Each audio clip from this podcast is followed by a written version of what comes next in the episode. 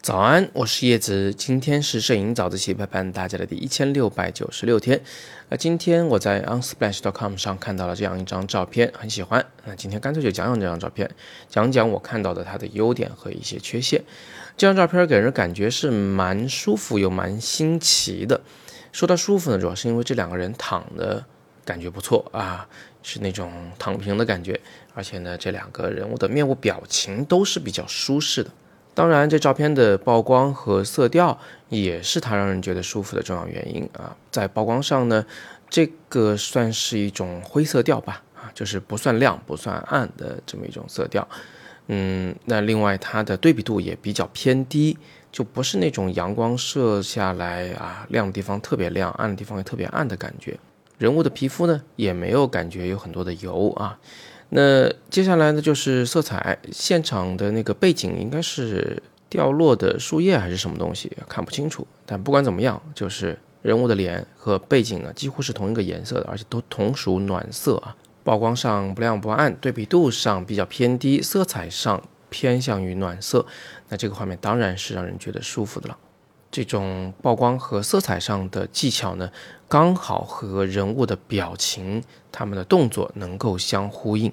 那这张照片有什么不足吗？呃，我觉得呢，主要有两个方面的不足啊。第一个呢，就是在画面的右下角，它的下巴那块啊，露出了一小块的深色，那个位置很可能是后边那个人的头发或者是耳朵的结构。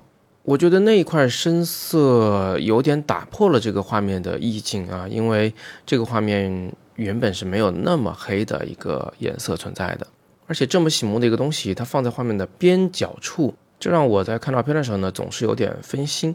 如果是我的话，我可能会在前期拍摄时就把它构在构图之外，或者是在后期处理中把它给提亮一点啊，把它的暗部提亮一点，让它不要那么明显。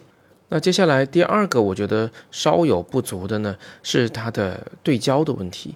它对在了偏远的那只眼睛上，并且我放大看了看，其实它并没有对在瞳孔上。它的眼球、它的瞳孔都是非常模糊的，只有它的睫毛处有一点清晰。这个确实让我觉得有点不舒服啊！这张照片在手机上看看也罢了，如果真的是要放大挂在家里，或者是说，嗯，做一个作品展示在一个巨大的屏幕上的话，我觉得这是一个比较致命的问题。那我们还是更希望对焦能精准的对在它的啊这个瞳孔上面。但是我们也知道啊，在这么小的范围内进行精准对焦呢，确实是有一定的难度。所以怎么办呢？呃，我想呢，首先。它用的应该是一个长焦头加一个最大光圈儿，呃，如果是我的话，我可能会适当缩小光圈儿，不会让它有这种风险，就是这个景深实在是太浅，太容易对焦失误了。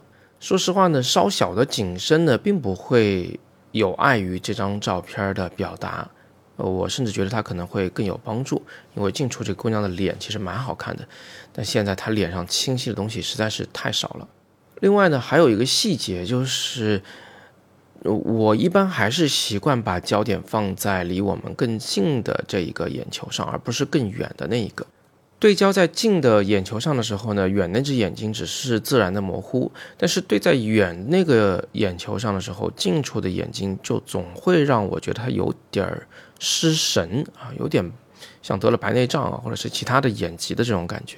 当然了，对在近处也会有其他的副作用啊，比如说远处的那个人物的皮肤啊，嘴巴可能就会模糊的比较明显。